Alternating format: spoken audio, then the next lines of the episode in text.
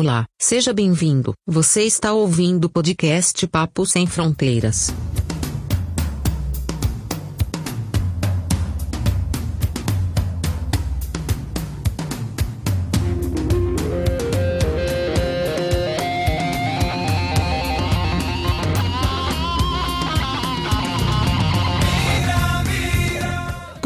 Começando mais um podcast. Bem-vindo ao Papo Sem Fronteiras, episódio 0007. Nesse episódio, vamos falar sobre as novas regras de imigração para o Reino Unido. Vamos falar sobre o referendo da União Europeia, que foi marcado agora para o dia 23 de junho. Vamos falar também sobre vistos e tudo mais para te deixar bem informado. Eu sou Leandro, mais conhecido como Alemão, falando diretamente aqui de Liverpool, Inglaterra. E hoje, para falar desse assunto, chamo aqui uma convidada especial. Ela é advogada de imigração e tem um escritório de advocacia em Londres, chamado Martins Costa Immigration. E é com muito prazer que chamo aqui a doutora Lívia Suassuna. Olá, doutora Lívia, tudo bom? Olá, tudo bem? Um prazer estar aqui com vocês e, e obrigada pelo convite mais uma vez. É, primeiramente gostaria de te agradecer aqui por ter aceitado o convite de participar aqui do podcast Papo Sem Fronteiras. Muito obrigado. Imagina, o prazer é meu. Tenho recebido diversos e-mails de pessoas perguntando sobre o referendo do dia 23 de junho, sobre vistos, mudanças nas regras de imigração, qual o impacto de tudo isso para quem já mora aqui ou quer emigrar para o Reino Unido. Para responder o pessoal e até também deixar o pessoal um pouco mais calmo com relação a esse assunto, resolvi chamar uma pessoa que conhece aqui do assunto, né? Tem experiência, que trabalha com isso para responder algumas perguntas. Muito obrigado. Imagina, o prazer vai ser, vai ser meu e fico à vontade, para fiquem à vontade para fazer algumas, algumas perguntas também. E, uh, enfim, caso tenha alguma dúvida também depois do programa, a gente pode mandar e-mail, né? Fico, deixo meu, meu contato também para alguma dúvida futura. Uhum. Vamos deixar seus e-mails de contato aqui, mas no final a gente, a gente coloca aqui uhum. para o pessoal entrar em contato e te contratar aí para resolver os pepinos de, de imigração. os pepinos de imigração. então, a primeira pergunta que eu recebi aqui do, do pessoal foi quais as outras formas, né? Quais os outros meios de vir morar e trabalhar aqui no Reino Unido legalmente, sem ser com passaporte europeu, sem ser com uhum. a cidadania, a dupla cidadania europeia, né? No caso. Claro. É, porque quem vem com a cidadania, é claro que fica bem mais fácil, né? Então faz o visto para a esposa ou para os dependentes e fica bem mais fácil é, para conseguir morar aqui e ter acesso a tudo que a Inglaterra tem para nos oferecer. Já a pessoa que infelizmente não tem a cidadania europeia, é, o que a gente sempre encontra no, no, no escritório é como é que eu posso ficar? Quanto, quanto tempo eu posso ficar? O que, que eu posso fazer? Eu posso trabalhar? Não posso? Então eu vou começar é, bem do, do, básico mesmo, que seria a primeira categoria é o visto de turista. Então a pessoa sempre pergunta: quanto tempo eu posso ficar com o visto de turista? É, existe a possibilidade de fazer extensão desse visto ou não? Um, o visto de turista ele vale por seis meses no máximo, então a gente não consegue fazer essa extensão do visto de, do visto de turista. É, se, a, se, a, pessoa vem com visto por três meses, né, e aí a gente, a gente conseguiria estender até por seis meses, mas se ela já vem aqui, ela já consegue o visto de seis meses diretamente, a gente infelizmente não tem como fazer nenhuma extensão. Ela teria que sair do país antes do vencimento desse visto de turista dela para que ela não fique irregular aqui. Né? Então, é, eles, as pessoas falam: ah, mas eu entrei com visto de turista, fiquei aqui uns dois, três meses, eu fui para Paris, depois fui para Alemanha, voltei e ganhei um outro visto de turista. Isso quer dizer que eu tenho mais seis meses? Não, não quer dizer que você tem mais seis meses, tá?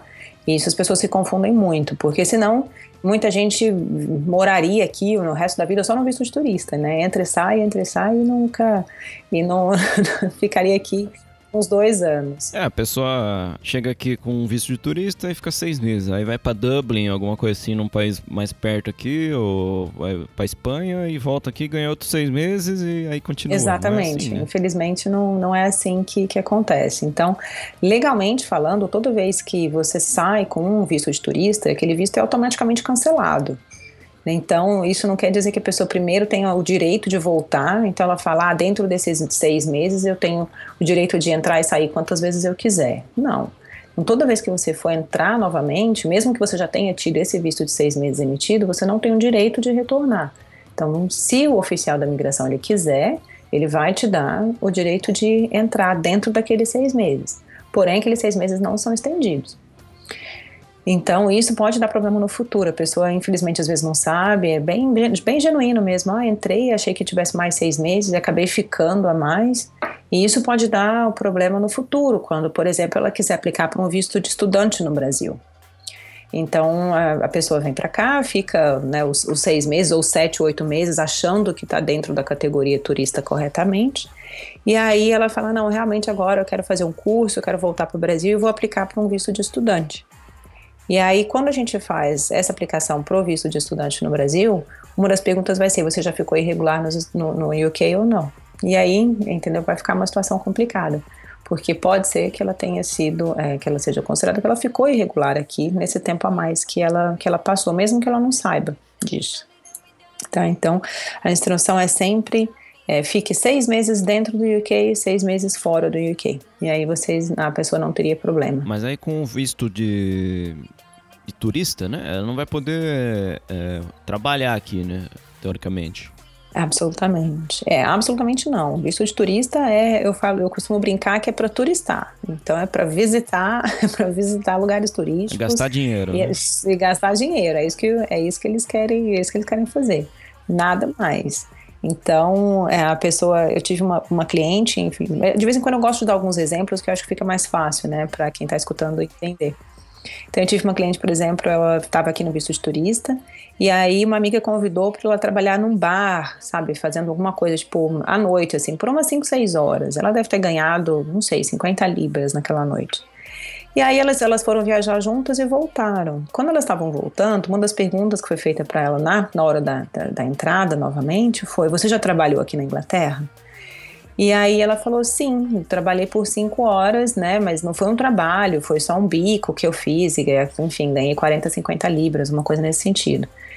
E ela, obviamente, não, não deixaram entrar, porque ela estava na categoria visto de turista e falou pro oficial da imigração que ela tinha trabalhado na Inglaterra, e ela não, ela foi impedida de entrar.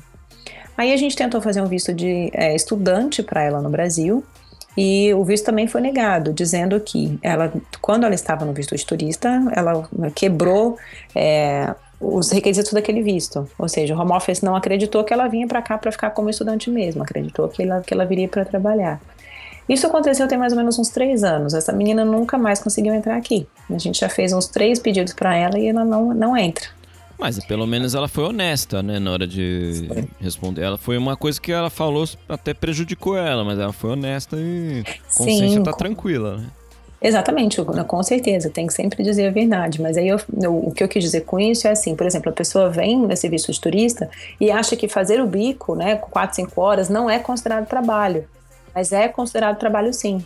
Então, é, né, mesmo que você não tenha registro nenhum com seu empregador, e, mas você recebeu dinheiro por alguma coisa que você fez, é considerado trabalho e isso pode te prejudicar assim no futuro. Entendi. Então, tem o, o, visto de. Para assim, você quer para turistar, né? O visto de turista, isso. que você não vai poder uhum. trabalhar. Tem o visto isso. de estudante, que você. Uhum. Aí tem algumas horas que pode trabalhar, é isso? Então, dentro do visto de estudante, a gente tem duas categorias, é, que são mais conhecidas assim. A gente tem o que a gente fala de Student Visitor Visa e a gente tem a categoria Tier 4. E vou explicar um pouquinho a diferença das duas, porque a gente recebe muitas perguntas em relação a isso. O Student Visitor Visa, ele é basicamente um estudante visitante. Ou seja, ele não é uh, um turista somente, ele é um turista que pode estudar. Tá? Então, ele é um estudante que ele pode entrar e sair do país, sair sem problema, durante a, a validade do visto dele. E aí existem dois tipos de validade do visto. Por exemplo, existe aquele, a, aquela pessoa que sai do Brasil já com curso comprado, é, com acomodação já certinha aqui na, na, Inglaterra, né? E ele pede esse visto de Student Visitor Visa na entrada no, do país. Então ele pede o visto aqui quando ele vai conversar com o oficial da migração. Ele traz toda a papelada certinha e ele é emitido um visto de até seis meses somente.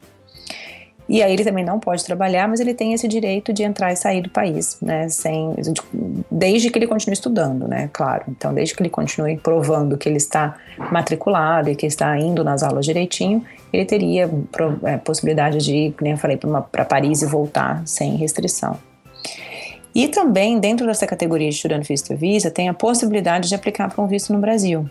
Então, quando a gente fala em aplicar para um visto no Brasil, é o chamado Entry Clearance. Então, a gente costuma traduzir como entrada limpa, entre aspas. Essa entrada limpa significa que ele vai ter o direito de entrar aqui né, sem problema nenhum. E o visto pode, ter, pode ser válido por até 11 meses.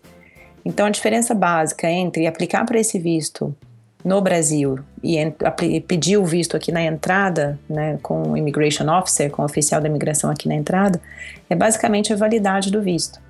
Então, de lá a gente conseguiria até 11 meses de, de student visitor visa.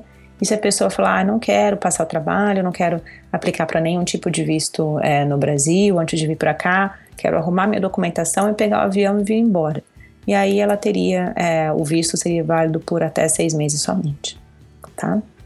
De qualquer maneira, não tem direito a trabalho, independente se é o visto emitido no Brasil, né, de Student Visitor Visa por até 11 meses, ou se é o visto emitido aqui na entrada por seis meses, ela não teria o direito a trabalho. Ficou um pouquinho mais claro em relação a isso? Ficou, Ficou bem mais claro. E, e, também tem o visto, né, que o pessoal pode tirar, que é o pessoal que é, que é família, familiar de europeu. Ele não tem um passaporte europeu, mas é casado com um europeu. Sim, esse também, também é uma outra, também é uma outra categoria que também pode ser feito no, no Brasil, né? Então, por exemplo, vamos supor é, a pessoa tem o um passaporte europeu, se casou com uma com um brasileiro, então vamos colocar o Brasil, o europeu se casou com uma brasileira e essa brasileira, por exemplo, já tem um filho de um relacionamento anterior ou o casal tem um filho, mas o, a pessoa, o, filho ainda não tirou o passaporte europeu, também pode, também pode acontecer. Ou até o que é o que a gente chama de extended family member, pode, pode ser que essa que a esposa queira trazer a mãe para ajudar a tomar conta do filho, alguma coisa assim. Então a gente consegue tirar o visto tanto para a esposa é, quanto para um filho de um outro relacionamento que a esposa, né, nesse exemplo que eu estou dando, tenha, ou se a esposa quiser trazer a mãe dela, né, então no caso a, a sogra, poder, nesse exemplo, poderia também todo mundo tirar o visto no Brasil, que é o Family Permit, que tem validade por seis meses, e todo mundo viria para cá como family member do, do europeu. Tá? Então também é um visto uhum. que a gente faz bastante. E aí são autorizados a trabalhar e normal. Sim, aí o visto é emitido por seis meses e tem, tem direito ao trabalho, tem direito a se registrar nos órgãos é, de saúde pública, que é o NHS, né, que é o National Health System. Então, sem, sem restrição. A pessoa tem, com esse visto, ela tem os direitos como se ela fosse um europeu aqui. Que, eu só queria voltar um pouquinho no que a gente estava falando, se, se eu puder, sobre o visto de estudante. Eu estava falando que a gente tinha duas categorias, né? Então, uma seria o. Tier 4. Exato. Então, eu só queria explicar um pouquinho do Tier 4, porque tem, a gente recebe muitas perguntas também em relação a isso. Então, no Tier 4, a gente tem o. É, para quem já tem um nível de inglês melhor, então a pessoa fala, ah, eu quero tirar o Tier 4 com direito a trabalho e estudar inglês. Não tem como. O Tier 4 ele é só para quem já tem um nível de inglês bom, né? então ele já consegue se comunicar em inglês e vem aqui para a Inglaterra para fazer um curso de graduação. Então ele não pode, a gente não pode, o estudante de inglês ele nunca vai ter direito a trabalho. E essas leis elas têm mudado muito, assim. Então todo ano a gente vê muita mudança no visto de estudante. É, porque, infelizmente, eu, bom, eu já estou aqui na Inglaterra há 10 anos e trabalho com imigração há uns 8 anos. É, a gente viu muita mudança no visto de estudante porque antes existia muita fraude, existia muita, muitas escolas que emitiam certificados para estudantes que não estavam estudando na escola e aí todos os estudantes antes eles poderiam eles podiam trabalhar os estudantes antes poderiam trazer os seus dependentes e os dependentes também tinham direito a trabalho então era um visto muito usado, e aí, como era muito usado, infelizmente acontece, começou a acontecer muita fraude. E aí, o que, que o Home Office fez? Ou seja, o que, que o governo fez? Falou: vamos diminuir o número de pessoas que a gente consegue, que a gente consegue trazer para cá, dentro da categoria visto de estudante. Aí, é, mais ou menos em 2012, eles restringiram bastante as categorias que os, que os estudantes podem vir para cá. E aí, o que aconteceu? Eles fizeram a, a, a seguinte mudança. No Tier 4, quando o estudante vem para uma graduação, é, eles ainda, dependendo do curso que eles vão fazer, eles não conseguem é, estu estudar na Inglaterra. Então todo mundo pensa, ah, eu vou estar dentro de uma universidade, então vou fazer o Tier 4, eu já consigo trabalhar. Não. Então, se o trabalho hoje ele só é garantido né, por 20 horas, se o estudante vier para um curso de mestrado, né, ou então um PhD, alguma coisa assim, que é uma coisa mais superior, aí ele teria o direito a 20 horas. Então, dependendo do curso da universidade, até o estudante que vem para um curso de graduação, ele ainda também não está conseguindo o direito ao trabalho. Hum, é, então, ele é bem, é, ficou bem mais, bem mais restrito. É, eles estão tentando é, fazer formas, né, para evitar as fraudes, né, evitar que o pessoal uh, ache meios para burlar o, os vistos de estudante e, e, poder trabalhar, né? Exatamente.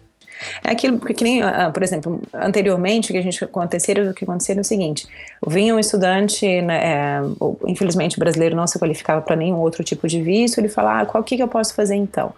Você pode estudar inglês. Aí vem, vamos supor, o, o pai né, da, da, família vem estudar inglês e aí ele tem uma esposa e mais três filhos.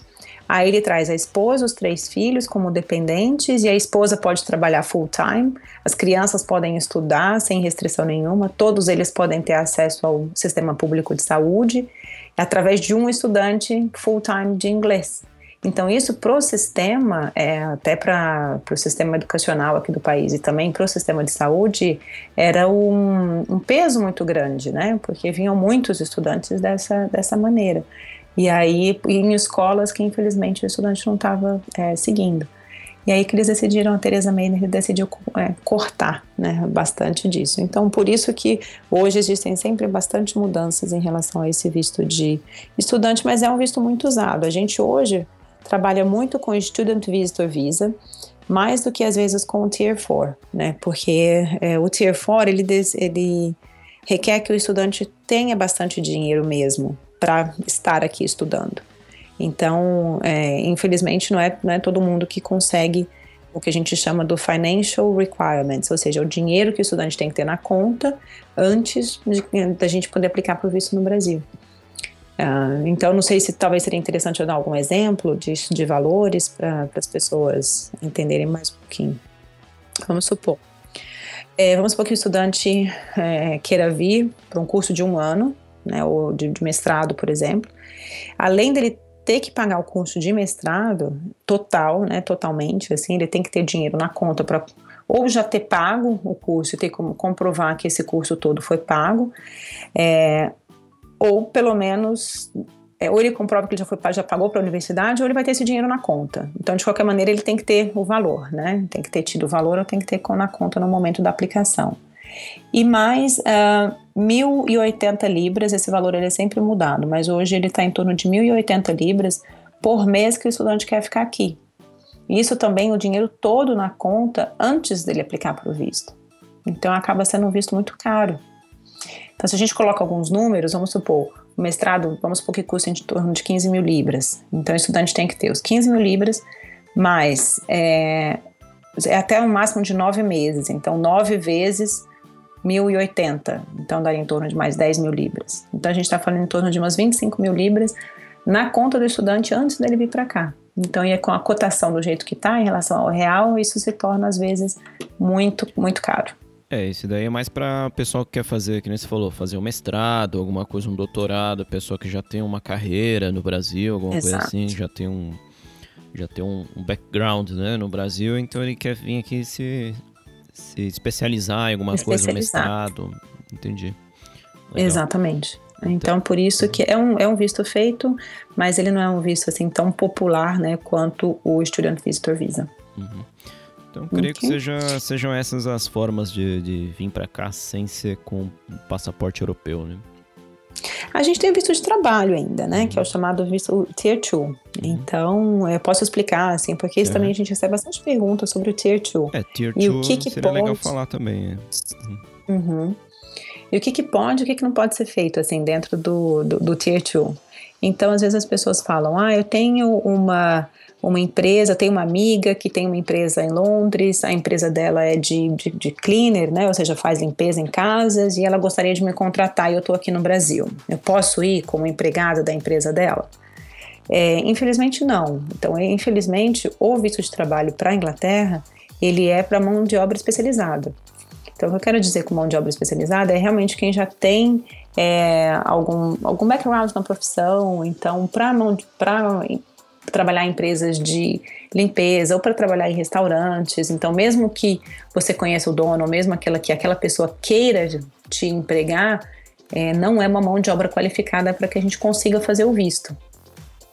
Então, a, a, infelizmente, as pessoas às vezes se deparam com isso, porque acham que ah, o meu tio tem uma empresa de, não sei, lava-jato, ou tem um restaurante na Inglaterra e ele quer, quer que eu seja o, o head, não sei, alguma dentro do restaurante, né? Quer que eu seja uhum. um garçom, alguma Kitchen coisa, administrador, uhum. nesse sentido, é o porter, alguma coisa. Infelizmente a gente não consegue, tá? Então, o visto de Tier 2, que é o visto de trabalho, ele é mais feito mesmo para quem já tem alguma especialização. É porque eu creio que uh, os requerimentos para conseguir o visto de trabalho seja assim, eles têm que a primeira empresa tem que provar que não tem ninguém é, apto a fazer o trabalho aqui uh, na comunidade europeia. É, o próprio europeu que já está aqui, a própria comunidade europeia. Então, uhum, se você aplicar para um cleaner ou alguma coisa assim, para ser ajudante de cozinha, então eles não tem como provar que não tem não tenha ninguém aqui para fazer o que seu trabalho. fazer Exatamente isso, você está corretíssimo, Leandro. É exatamente esse o raciocínio. Então, é, são profissões que ninguém na comunidade europeia poderia suprir, né? Ou então algumas qualificações que ninguém na comunidade europeia poderia suprir. Então, de novo, dando é, algum exemplo. Então, primeiro eu gostaria de falar assim, um pouquinho do procedimento, só para ficar mais claro para quem está ouvindo. É, primeiro são, são, duas, são duas etapas. Então, primeiro a gente tem que ver qual que é a empresa que está querendo contratar essa pessoa e para qual cargo que está querendo ser contratado. Então, falando um pouquinho da empresa, toda empresa hoje que queira contratar um imigrante fora da comunidade europeia, essa empresa tem que ter uma licença do próprio Home Office, né, que é esse órgão que, que toma conta do, dos imigrantes aqui. Se a empresa não tem essa licença para contratar um imigrante, essa licença vai ter que ser retirada primeiro. Então, nada começa no processo de visto de Tier 2, no processo de visto de trabalho, se a empresa não tiver essa licença. E aí, normalmente, é torno, a gente demora em torno de uns dois meses para que a empresa consiga é, fazer essa, essa licença. E depois eu vou dar um exemplo que eu estou fazendo para um cliente agora, bem, é, bem interessante, aonde a empresa não tinha licença e a gente retirou agora a licença para ela e aí ela quer contratar esse imigrante brasileiro. E aí eu vou, vou explicar um pouquinho daqui a pouco. E daí a segunda etapa é, depois que a empresa tem essa licença, aí a gente vai na aplicação do visto mesmo, aí a gente vai nas qualificações do candidato. Então, o que que o, aquele candidato tem que é diferente daquelas outras pessoas que aplicaram também para a mesma vaga. Porque quando a gente vai colocar, é, fazer um visto de trabalho, a vaga que a empresa está oferecendo, ela tem que ser colocada no mercado de trabalho, ela tem que ser divulgada em jornais, em websites, né, em revistas da área, por pelo menos um mês. E aí a gente tem que comprovar que o porquê que aquelas pessoas que aplicaram para a vaga que estava ali né, à disposição por um mês, por que, que elas não supriram aquela necessidade e o porquê que aquele candidato brasileiro é o que é, é o favorito da empresa. Entendeu? E às vezes é isso que fica um pouquinho difícil para a gente comprovar. Uh, então, no caso dessa empresa que eu estava falando, é, ele é um rapaz do, do, do, Brasil e ele trabalha com web design. Então, só que a parte do web design que ele trabalha é especificamente com 2D e 3D, motion design. Então, a parte de motion design aqui, ela é muito. Um, não tem muitas pessoas que trabalham nessa área. Então, tem muita demanda, né? Tem muitas, muitos empregadores querendo contratar, e infelizmente não tem muita gente boa para fazer. E essa empresa ela deixou a vaga aberta por 12 meses e ninguém supriu aquela, aquela qualificação específica que a empresa estava querendo. E aí é uma empresa de Leeds, na verdade, não é aqui de, de Londres, não. E aí eles, eles nos contrataram para gente, e a empresa não tinha licença. Então eu falei, olha, o primeiro passo é, é a empresa tirar essa licença específica para te contratar. A gente tirou a licença para é, a empresa. Aí o brasileiro é, estava no Brasil no momento. A gente fez o visto para ele, a gente deixou a vaga aberta mais um mês. O empregador falou: olha, se em 12 meses eu não conseguir, mais um mês a gente deixando essa vaga aberta também, com certeza não vai aparecer ninguém. A gente deixou, deixaram a vaga aberta, é, apareceram dois ou três candidatos que não tinham as qualificações exatas que eles estavam procurando, e a gente conseguiu o visto para o brasileiro sem problema, juntamente com a esposa e o filho, para virem para cá. Então, é um, é um visto que é bem possível, assim, de, de ser feito, só que eu, eu, eu gosto de citar esse exemplo para a pessoa entender que realmente tem que ter essas qualificações, né, para que o visto seja emitido. É, e aí... É, a pessoa tem que ser diferenciada. Né? Exato. Né? Tem que ser... Exatamente. O conhecimento, tem que ter uma experiência, tem que ter tudo que eles pedem que ninguém que estava aqui que conseguiu suprir as necessidades. Exatamente. Eu falo que eu costumo dizer que tem, tem que ser boa naquilo que faz. Então, né, sendo bom, com certeza vai ter, vai ter gente querendo, é, querendo contratar. Né? E o que, é, o que é interessante também, então, é, o que os brasileiros estão no Brasil está pensando em vir para cá, existe uma lista é, do governo que, as, por exemplo, as empresas que já têm essa licença, todas elas estão numa lista. Então, é que a gente chama de Tier 2 Sponsor. Então, se alguém quiser falar, oh, eu tenho, eu tenho, eu sei a área que eu, que eu quero, eu sou, enfim, estou na área de contabilidade, eu sei exatamente o que, que eu quero, a vaga que eu quero, como é que eu faço para procurar um emprego que seja específico, né, para mim? Então, quem, como é que eu faço para procurar aquelas empresas que já têm essa licença que talvez tornaria o meu processo um pouco mais fácil? Então, meu conselho sempre é: tem, no site, no próprio site do governo, tem essa lista do Tier 2 Sponsor. E é uma lista que tem umas mil páginas, são várias empresas que têm essa licença. Então, talvez comece por ali, comece já vendo quais são as empresas que têm a licença e se ele já tem alguma vaga aberta. E aí, como essas empresas já estão acostumadas a fazer o processo de visto, talvez seria um pouquinho mais fácil para quem está no Brasil querendo vir para cá. Boa dica, hein? Essa, essa dica aí eu não sabia, é? não. Então já tem essa lista. lista. aí que já das empresas que já tem essa, essa licença, para poder aplicar para o visto, né? uhum. né? E aí você entra, a pessoa entra lá e vê, ah, tem essa empresa aqui, aí ah, tem uma vaga aberta nessa empresa aí. Pronto. Exato. Mais, mais rápido. É muito mais né? rápido o, o, processo, né? Porque daí a pessoa já faz uma busca um pouco mais focada naquilo, né, naquilo que ela quer. E tem uma outra lista também que é interessante, né, de, dentro ainda do visto de, do Tier 2, que é uma lista das profissões que tem pouca mão de obra qualificada aqui na Inglaterra. E isso faz com que, com que o processo de visto ele seja muito mais rápido. Por exemplo, é, os engenheiros, médicos e até algumas categorias também de, de web design é, enfermeiras, enfim, é uma lista também que deve ter umas, umas 10 páginas, dessas profissões que são reconhecidas pelo home office, que é, profissões que têm pouca mão de obra qualificada aqui. Então, o que, que eles estão falando? Eles estão falando, gente, essas pessoas que têm essas qualificações, por favor, venham para cá que a gente dá o visto, não tem problema. Claro que tem algumas, tem algumas é, especificações. Por exemplo, a, a pessoa não pode estar ganhando menos do valor proposto pelo home office. Então, vamos dar um exemplo que fica mais fácil. Um engenheiro que quer vir para cá, ou pegando esse exemplo do web designer que eu já estava falando, que tem uma especialização é, específica. Nessa lista que a gente chama de Shortage Occupation List, ou seja, tem um shortage, né, tem uma falta de pessoas aqui. É, né, o web design lá tem, tem o valor que o web designer tem que estar tá ganhando para que ele consiga vir é, para cá. Se o empregador quer contratar essa pessoa com a qualificação específica, mas quer pagar menos do que o home office é, diz, né, como limite, aí a gente não consegue o visto. Então, eu quero dizer, para cada profissão tem um valor estipulado que o, o candidato vai ter que estar tá ganhando. Para médicos é um valor maior, para engenheiros também é um valor maior. Então, talvez também para quem está querendo vir para cá, dá uma olhada na lista chamada Shortage Occupation List e veja se a sua profissão está lá. Então, se a sua profissão está lá, e aí depois você pega quais são as empresas que contratam né, pessoas com essa profissão, o seu processo de visto já fica muito mais é, agilizado. Entendeu? Entendi. E agora parece que a partir de abril vai ter uma nova regra aí do que seria o piso para o salário, do salário, né, do pessoal que quer vir com esse visto de trabalho Tier 2, uhum.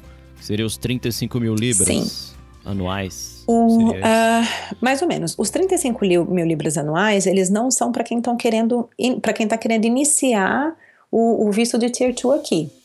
Para quem está querendo vir do Brasil, por exemplo, já com o visto de Tier 2, o mínimo hoje seriam 20.800. Em abril vai aumentar um pouquinho. Os 35 mil libras é para quem está no processo de indefinite leave to remain, ou seja, para quem está no final da, da, dos, dos cinco anos. É assim, a pessoa vem do Brasil, contratada por uma, por uma empresa aqui na Inglaterra e inicialmente recebe o visto de três anos, tá? Normalmente. Existem várias variações, mas isso eu estou falando, né, um exemplo em geral. E depois desse visto de três anos, se ela, se ela continua na mesma empresa ou se ela vai para uma outra empresa que também tem essa licença, ela vai ser renovada é, por um outro visto de dois anos. Quando ela completa cinco anos de residência aqui na Inglaterra, então ela soma o período de três anos né, numa empresa, ou se ela continuar na mesma empresa, ela renova por um período de mais dois anos, tá? Quando ela soma cinco anos com visto de trabalho na Inglaterra, ela pode aplicar para o Indefinite Leave to Remain, que é o visto de residência permanente, o visto para ela ficar aqui permanentemente. O que a proposta de agora em, em abril vai entrar é que quem está renovando para o visto permanente, para o Indefinite Leave to Remain, é que tem que comprovar que está ganhando os 35 mil. E não para quem está pedindo o visto inicial. Será que ficou mais claro? Tem bastante diferença. Tem, aí. tem bastante diferença. Então, então são esse 35 mil libras anuais é, é, é o piso, né, para quem está aplicando pro para depois que já está aqui cinco anos trabalhando. Exato, exatamente. Para quem já está na residência definitiva, ela já está aqui morando aqui há cinco anos, ela já está querendo aplicar para o definitivo dela. E aí o que acontece? Vamos, vamos supor que a pessoa está aqui cinco anos, veio com esposa, filhos, enfim, já está aqui há cinco anos. Chegou na hora dela aplicar para o Indefinite Leave to Remain, para o definitivo, e ela não está ganhando os 35, tá? O que, que vai acontecer? Ela vai ter que renovar mais uma vez para o visto de Tier 2. Ela vai continuar nessa, na rota, né, na, na categoria de visto de trabalho. Ela não vai conseguir o Indefinite Leave to Remain. E qual, por que, que o Home Office está querendo fazer isso? Porque é, depois, eles estão achando que depois de cinco anos é, a pessoa já tem um visto definitivo para morar aqui. Ela nunca, ninguém pode nunca mais tirá-la daqui, basicamente, assim, entre é, termos gerais. Obviamente existem várias maneiras de, de, cancelamento do indefinite leave to remain, mas em termos gerais, essa pessoa, se ela não tiver nenhuma criminal, é, é, convicção criminal, se ela não fizer nada de errado no país, ou se ela não deixar, se ela não deixar de morar aqui por mais de dois anos consecutivos, ela ficaria aqui o resto da vida dela. E o, a, a Teresa May tá achando que isso é muito fácil. Então ela falou: não, a gente, vamos, vamos, a gente vai querer mudar isso um pouquinho e vamos tentar diminuir o número de pessoas que se qualificam para o visto de residência definitiva. Então, por isso que essa proposta é, entrou em, em, vigor. Desculpa, vai entrar em vigor, né? Agora daqui, daqui mais ou menos um mês e pouquinho. Então, não é nada para quem está vindo para o visto inicial, não. É para quem já está no final. E aí o que, que provavelmente vai gerar um problema? Por quê? Legalmente, a pessoa só, com, só pode ficar no país com esse visto de trabalho, o visto de Tier 2, por seis anos. Então, se ela consegue a renovar, ela já está aqui há cinco anos.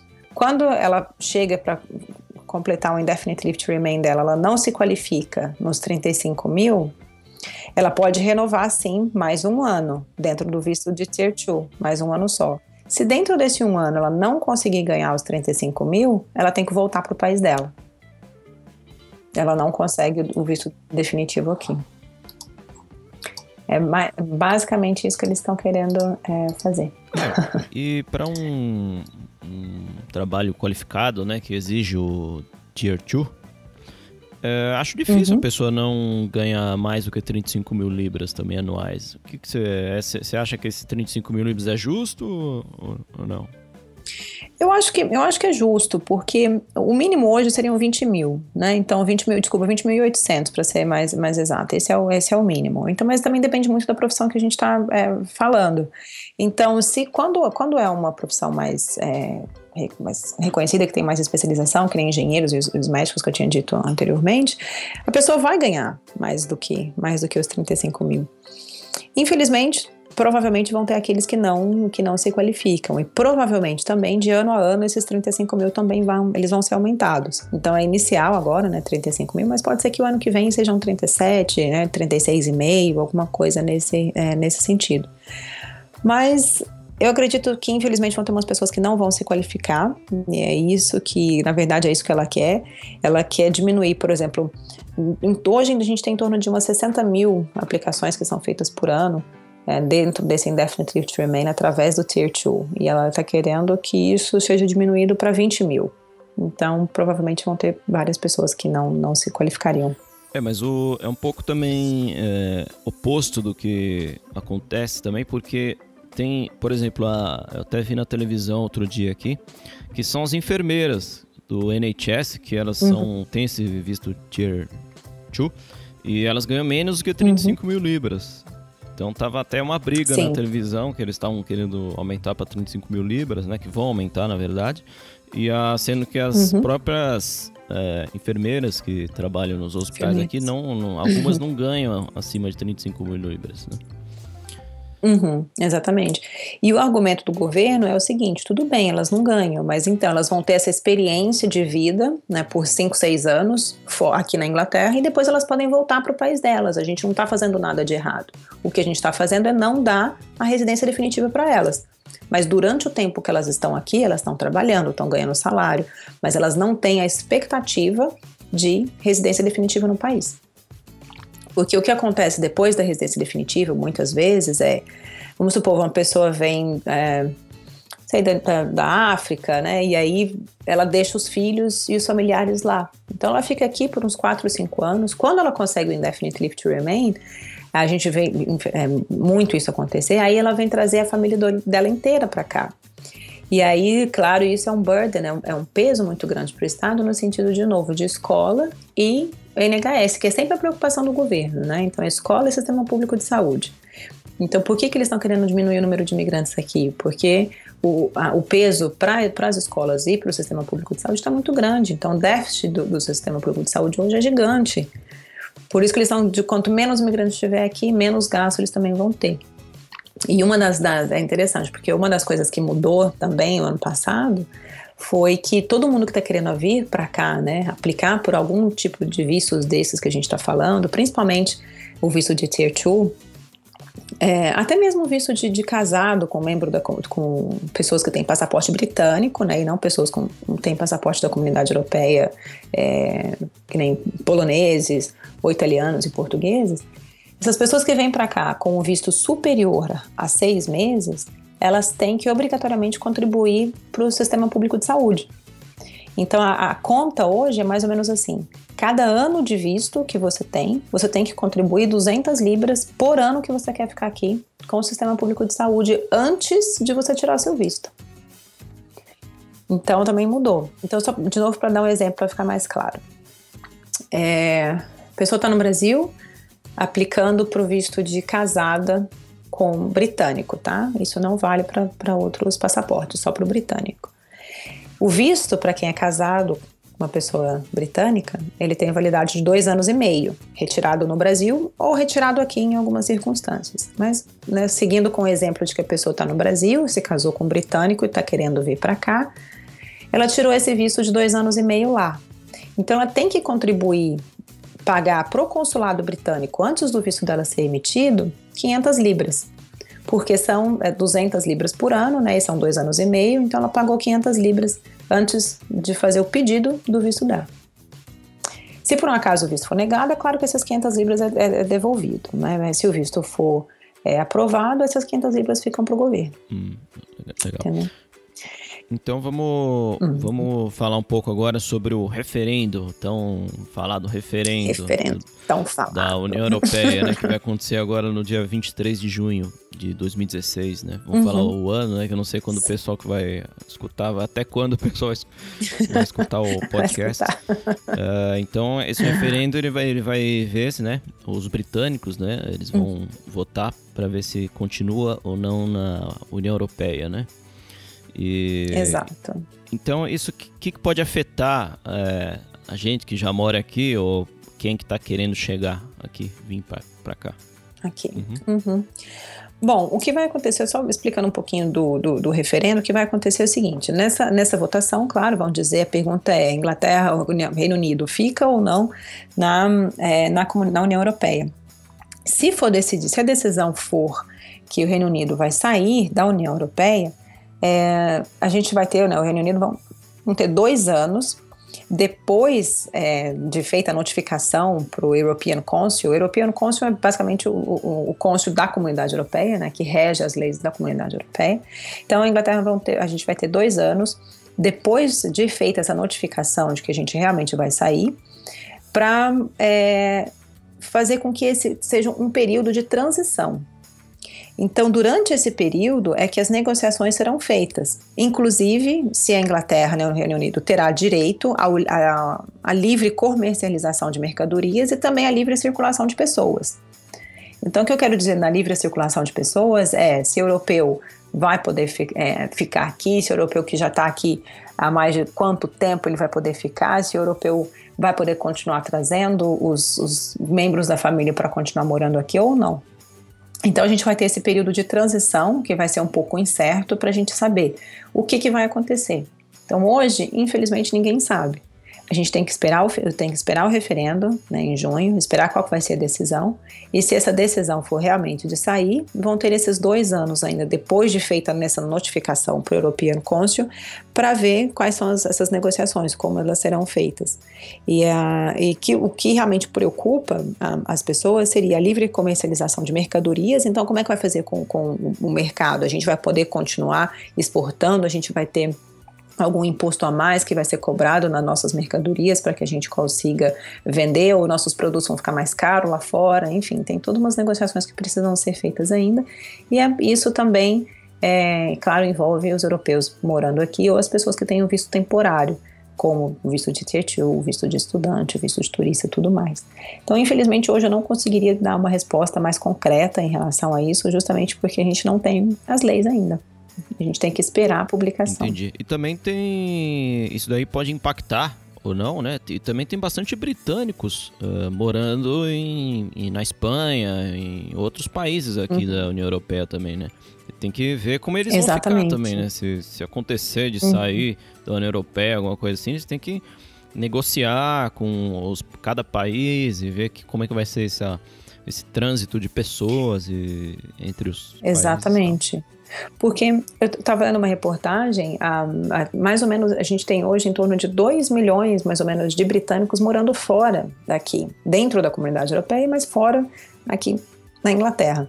Então, exatamente, como é que ficaria essa vida desses britânicos? Vamos supor que a pessoa já esteja morando na Espanha por 10 anos, ela seria obrigada a sair e ao mesmo tempo, a mesma coisa aqui. Tem um italiano que mora aqui há 10 anos, 12 anos já está com a vida estabelecida, tem negócios aqui, emprega pessoas. Como é que vai ficar a vida dessa, dessa pessoa? É justo, não é justo? E também tem a questão do human rights, que são os direitos humanos. Então, por exemplo, a pessoa ela estabeleceu o que a gente chama de private life, ou seja, ela, ela estabeleceu uma vida privada aqui dentro da, da comunidade britânica, que seria injusto o desproporcional, que é o termo que a gente usa, seria desproporcional que ela seja é, pedida para sair, simplesmente, né? De, de, de um dia para o outro, de um ano para o outro. Então, pro, o que a gente acredita que vai acontecer, e isso a gente acreditando mesmo, são alguns, um, o que a gente chama de transitional arrangements, ou seja, são alguns acordos transitórios para que essa passagem né, seja feita de uma maneira mais, é, mais leve. Mas infelizmente a gente não, não, não tem como precisar o que, que vai realmente acontecer. Então, o conselho que você poderia dar para o pessoal que está meio é, agitado por causa desse referendo é ter calma, né? Esperar o dia 23, ver o que, que eles vão decidir, né? Que são os britânicos maiores de 18 anos, né? Que vão poder votar. Exatamente, britânicos maiores de 18 somente. E uhum. aí eles vão, vão ver o que, que, eles vão fazer, né? Depois do referendo. Se, se continuar, se o...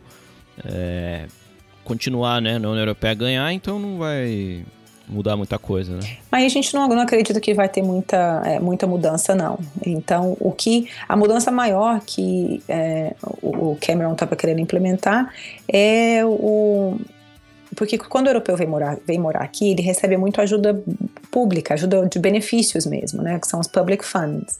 Então, essa, o que ele está querendo dizer é o seguinte, olha, tudo bem, mesmo que a gente fique dentro da comunidade europeia, a gente também tem que renegociar os termos da nossa estadia. Porque para a gente está sendo desvantajoso no sentido que tem muita gente, muito europeu vindo para cá e deixando os outros países da comunidade europeia que tem uma, uma economia mais instável e estão vindo para cá. E ao chegarem aqui, eles têm acesso aos, aos, aos public benefits, os benefícios públicos, e isso está criando um, um, é um peso muito grande para a gente. Então, mesmo continuando dentro da comunidade europeia, o que o David Cameron está querendo fazer é renegociar alguns termos de como isso poderia ser diminuído ele provavelmente não vai conseguir é, isenção né, total de, de, não pagamento de nada, mas pelo menos é, é, o que ele queria é ter uma diminuição nisso. Aí a gente realmente tem que esperar e ver o que, que, o que, que vai acontecer.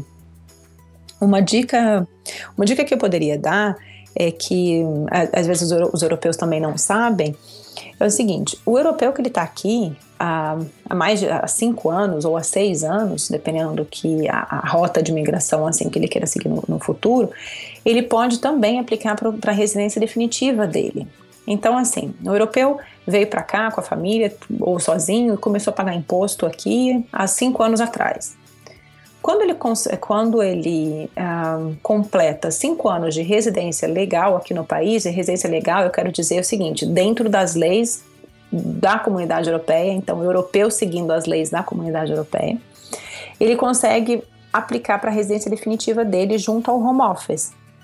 Aí as pessoas falam, mas que, que residência é essa? Eu sou italiano, já tenho minha residência no consulado italiano, ou eu sou português, eu também já estou registrado no consulado português daqui, mas não é nada vinculado a consulado.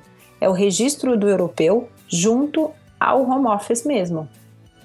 O que a gente acredita que, é, que pode acontecer é todos os europeus que têm esse registro, tanto de residência temporária ou de residência definitiva, eles teriam algum benefício se a Inglaterra, né, o Reino Unido, venha a sair da comunidade europeia ou não. Então, as pessoas falam: ah, hoje, qual é a diferença de um europeu se registrar para ser um residente aqui junto ao home office. Eu falo que hoje não tem diferença nenhuma. O registro nunca foi obrigatório e continua não sendo obrigatório. Mas se né, algum europeu falando, ah, o que, que eu posso fazer para talvez tentar melhorar minha situação, alguma, alguma coisa assim no futuro, talvez eu consiga algum direito a mais, a gente realmente não sabe. Eu falo, então vocês podem fazer o registro né, do, da, da nacionalidade, registro seu, do, do europeu aqui no, junto ao home office. Se o europeu está aqui há menos de cinco anos, ele pode fazer o registro temporário, e se ele está aqui há mais de cinco anos, ele já pode fazer a residência, desculpa, não é registro, a residência é, definitiva. É, igual, igual fiz aqui, né? Quando eu apliquei aqui pro visto de cartão de residente para minha esposa, né? Eu apliquei pro meu residente uhum. também. Aí eu recebi um cartãozinho azul. Exatamente. É, Exatamente esse cartãozinho azul que eu tô falando. Esse que é, Isso esse mesmo. Que é importante, então, se a, se a pessoa, o europeu, uhum. né, tá uhum. aqui, o brasileiro, né, dupla cidadania, né? Tá aqui, é importante ele Exato. tirar esse, esse cartão de residente aqui. Eu acho que eu, eu aconselho que sim, esse cartão de residência, né, ou a temporário ou a definitiva. Então, se ele já está aqui há cinco anos, ele, o que ele tem que mostrar? Ele tem que mostrar que ele já está é, aqui há cinco anos, ou como self-employed, que é a categoria de é, autônomo, ou ele está aqui pagando imposto, a gente coloca os P60 dele dos últimos cinco anos, ou ele ficou como estudante. Então a gente tem que ver o que, que ele ficou fazendo durante esses, esses últimos cinco anos. E ele, se ele se enquadrar nas leis é, do home office, a gente consegue já fazer a residência definitiva para ele, né, sem problema. E aí, um ano que agora a residência definitiva, se o europeu quiser aplicar para o passaporte britânico, né? Então, as pessoas perguntam: ah, mas já tenho passaporte brasileiro, já tenho passaporte italiano, eu posso também ter o passaporte britânico? Pode, não tem, não tem problema nenhum. Por quê? Porque existe um acordo entre os três países, entre a Itália, Brasil, Inglaterra, de que eles aceitam a múltipla nacionalidade. Então, a pessoa europeia, ele pode ter as três nacionalidades se ele quiser. Mesma coisa já com Portugal. Então, a pessoa tem, ah, passaporte português, passaporte brasileiro, posso ter passaporte britânico, sem problema. Tá? E aí ele tira a residência definitiva dele aqui, o europeu tira a residência definitiva, passa um ano com a residência definitiva e consegue a aplicação para o passaporte britânico. Né? Talvez seja uma outra dica aí para quem já está aqui um tempinho. É, e também vai facilitar mais para frente, né? Se alguma regra mudar, alguma coisa assim, você já está com seu cartão de residente, então eles não vão também ah, cancelar, né? A partir de agora, quem, quem, tem, quem já tem, cancela, né? Acho que não, não difícil acontecer Exatamente. Isso, né? Exatamente. Por isso que a gente acredita que teriam algum, essas pessoas que já têm a residência teriam algum tipo de, de, benefício. É claro que eu não posso dizer que isso realmente vai acontecer, é o que a gente está né, tá imaginando que, que poderia acontecer. Então, Uh, a recomendação é tirar essa cartão de residente, né? Os, os, europeus que estão aqui, né? Os brasileiros europeus que estão aqui.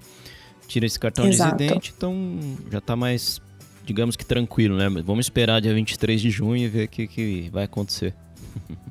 Exatamente, vamos, vamos esperar. Mas a ideia seria mais ou menos isso. Bom, então vamos, você pode falar um pouco do Martins Costa Immigration, que é o seu escritório de advocacia aí, que, os serviços que você presta, como, como uhum. faço para o pessoal faz para te contratar aí? Se, se você pode, se você fala, tira as dúvidas por Skype com o pessoal para que te contrata, se uhum. o pessoal está no Brasil, né? E uhum, sobre claro. os seus projetos aí que você tem, é, sem ser o Martins Costa Immigration também. Martins Costa. Uhum. Uhum. Bom, então, o Martins Costa Migrante a gente começou em 2008, acho que foi é, comecei de, comecei de 2008. Então, nós somos um escritório especializado em imigração mesmo aqui pro, é, pro Reino Unido. A gente trabalha com é, todos os tipos de visto para quem quer, né, quem quer vir para cá, quer se quer trazer família e quer morar aqui um tempinho, seja vistos temporários ou com a intenção de realmente já conseguir talvez um visto de indefinite leave to remain ou um passaporte britânico no futuro. É, o que aconteceu em, dois, em 2015, mais ou menos em maio, junho de 2015, é, o escritor, a Martins Costa, a gente foi incorporada por um escritório também chamado Duncan Lewis Solicitors. Então é um escritório bem grande aqui né, da, da Inglaterra. A gente tem mais de 50 escritórios na Inglaterra como um todo. E por que que as pessoas falam, mas por que que você decidiu fazer isso, né? Eu sou a diretora do Martins Costa, e por que que você decidiu incorporar o seu escritório num, num escritório inglês? Um, a decisão foi feita porque a gente é, queria abranger um pouco mais, aumentar um pouco os serviços que a gente dava, né, que a gente fornece para a comunidade é, brasileira como um todo. Então, além das, dos serviços de imigração, a gente também trabalha com direito de família, incluindo divórcios e pedido de guarda, por exemplo, para menores, porque querendo ou não, a imigração ela está tá muito vinculada ao direito de família. Então, por exemplo, é, um tem uma, um, uma, esposa tem o visto do, do marido e aí, infelizmente, o, o relacionamento não, não deu certo mais. O que, que eu posso fazer? Então a gente existe a possibilidade de fazer o divórcio. Eu tenho filhos, eu preciso é, do maintenance, no dinheiro para o filho, como se fosse a pensão, alguma coisa assim. E a gente toda essa área também a gente a gente trabalha aqui no, no escritório. A gente também faz o direito de direito de trabalho, que são é, disputas salariais, é, demissões com justa causa, sem justa causa, tanto para a parte do empregador como para a parte do, do empregado também, tá? Uh, e outras coisas, por exemplo. Uh, a gente faz se o, o brasileiro está aqui, está irregular por, por, algum motivo, e ele foi detido, né? Então agora ele está tá num centro de, de detenção. A gente tem como visitar esse é, é, o brasileiro e ver quais são os motivos e, se ver, e ver se tem alguma possibilidade de ele ficar aqui. Né? O governo, isso também é, é interessante a gente, a gente mencionar, porque às vezes as pessoas não sabem. Governo aqui, ele também existe como se fosse advogado público no governo, que é aqui chamado legal aid, ou seja, ajuda governamental para alguns tipos de processos também. Ou seja, o governo paga pelo seu processo. Então, a Duncan Lewis e hoje, né, Martins Costa também dentro da Duncan Lewis, a gente tem esse contrato com o governo de que algumas causas podem ser é, não pagas pela pessoa e pagas diretamente pelo governo a gente. Se o, o imigrante está aqui, ele faz algum pedido de asilo, né, é um pouco mais difícil acontecer, talvez na comunidade brasileira, mas é, a gente, eu fiz um pedido de asilo só é, durante todos esses anos para uma brasileira. Uh, mas esse pedido de asilo ele também pode ser feito e ele é pago pelo governo. Então a gente tem, a, é, a, a gente vai visitar a pessoa no centro de, de, detenção. A gente vê, por exemplo, existe alguma maneira legal dessa pessoa continuar aqui ou infelizmente ela não tem nenhum, é, nenhuma possibilidade de visto. E a gente pega e faz todo o, o processo para ela. Então, dando um exemplo, eu fiz, eu tava, eu fiz agora para um, um brasileiro. Ele estava aqui irregular no país há muitos anos e ele estava num relacionamento com uma pessoa da comunidade europeia. Só que eles estavam, morando juntos, eles não estavam casados ainda, era meio que um meio assim de relacionamento. Porém, ela estava grávida e ela é europeia. E ele foi pego, ele foi pego trabalhando irregular aqui no, no país, ele foi levado direto para o centro de detenção. E aí, no centro de detenção, é, só para ficar mais fácil para quem está escutando, é, para entender como é que funciona. Existem vários escritórios que também fazem é, que também fazem isso. Então a gente tem o dia e hora marcada que a gente vai visitar as pessoas no centro de detenção. E aí eu fui, visitei esse, esse cliente e ele, ele conta a história dele. E aí eu vou ver dentro da lei o que, que eu consigo encaixar. Então, por exemplo, como ele tem um relacionamento verdadeiro com uma pessoa da comunidade europeia e essa pessoa está grávida, a gente tem uma forma de falar: olha, não, Romalfa, espera aí, você não pode deportar essa pessoa nesse momento. Ela tem o direito de responder, ela tem o direito de se defender estando aqui dentro do país. Então você não vai é, removê-la nesse. É, home office não remove nesse momento. A gente consegue tirar a pessoa do centro de detenção e é, fazer todo o processo dela, né, ele respondendo meio que em liberdade todo o processo dele. E aí acabou que eles depois fizeram um casamento, a criança nasceu, ele conseguiu o visto, ele não foi removido. Então também é um outro tipo de, de, de serviço que a gente consegue é, oferecer. Então, é, voltando a falar um pouquinho da Martins Costa, foi por isso, a gente quis abranger um pouco mais e diversificar um pouco e não ficar só focado na, na, na parte de imigração e mudar um pouquinho para. A gente também trabalha com negligência médica, negligência é, profissional, violência doméstica, enfim, é uma, uma gama de, de, de serviços que a gente oferece. Todos os assuntos que precisam de advocacia, então. Martins Costa Immigration. Martins Costa Immigration, exatamente. A gente, é, o que a gente não está é, fazendo agora no momento seria a questão de compra e venda de propriedade, mas o resto, todos os assuntos legais a gente consegue é, trabalhar assim sem, sem problema. Legal. E tem algum outro projeto, alguma coisa que você está envolvida, que você gostaria de falar, alguma coisa assim? Nós estamos envolvidos também no, na, no site, né, na Geleia Cultural. É, talvez também seja interessante as pessoas darem uma olhadinha no nosso, no nosso perfil. Então, o site Geleia Cultural é para quem procura, na verdade, informações sobre Londres. Então, tem o que fazer, aonde ir, o que está acontecendo aqui no momento. E também a Martins Costa, a, a Geleia Cultural, tem é, os perfis das empresas. Né? Então, a Martins Costa tem um perfil comercial dentro do site Geleia Cultural. E também qualquer outra pessoa pode ter, qualquer outra empresa pode ter esse perfil lá dentro. E a gente usa a Geleia Cultural como uma plataforma de marketing mesmo, onde nós podemos postar os vídeos, alguns vídeos que eu faço, e também os clientes podem deixar depoimentos sobre o nosso trabalho.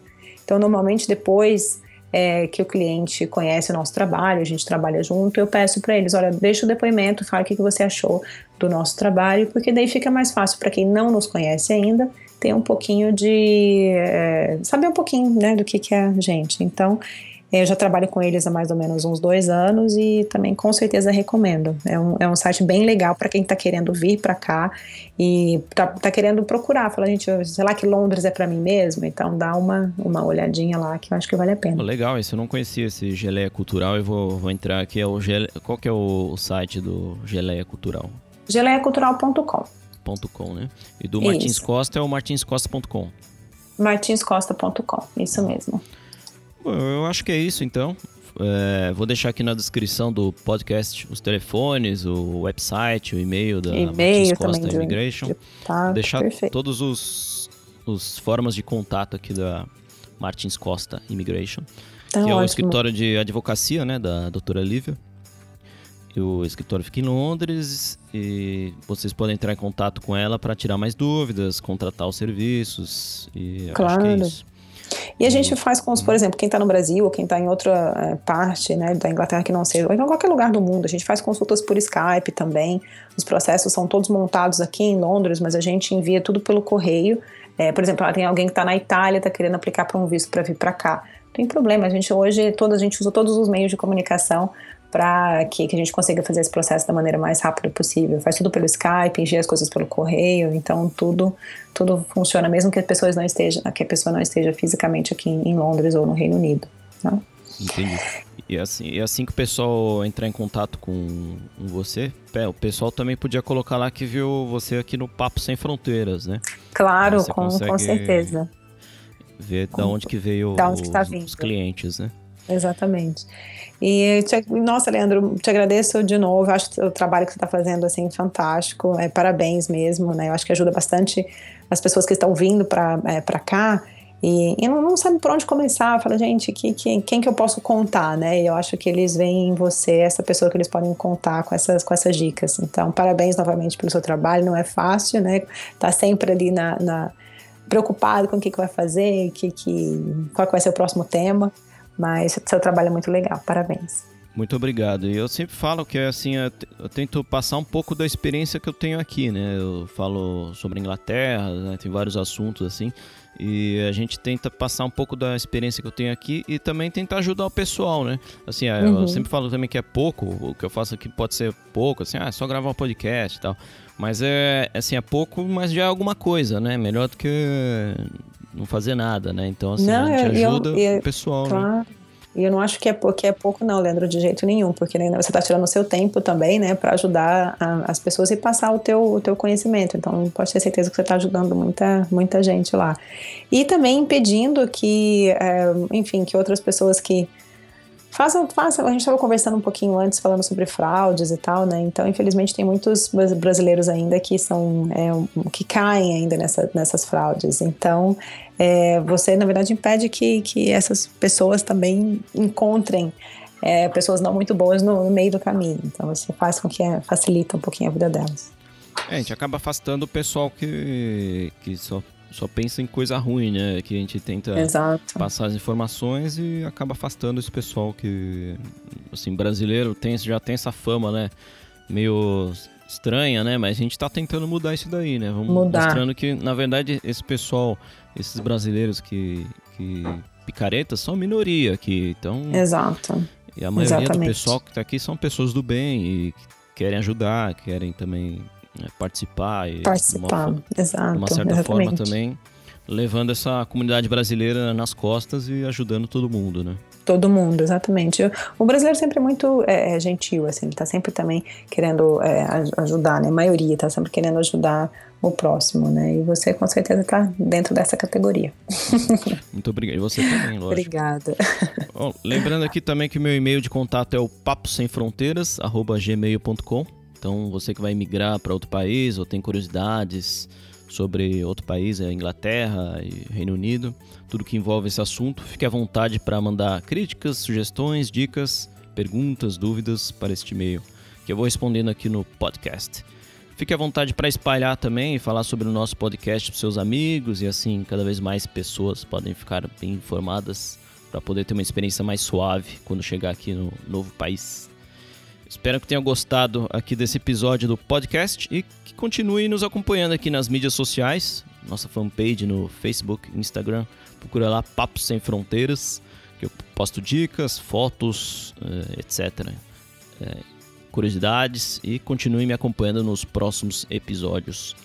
Muito obrigado, doutora Lívia, pela entrevista e todas as suas excelentes e úteis dicas que você passou aqui para a gente você ficar sempre bem informado. Eu que agradeço, mais uma vez foi ótimo, foi muito bom e né, me deixo aqui à disposição para quem tem alguma, alguma dúvida, alguma coisa que às vezes eu falei que não ficou muito clara, né? Porque querendo ou não, a gente abordou muita coisa em uma hora, tem muita coisa para falar e eu falo que às vezes eu começo a falar e não paro.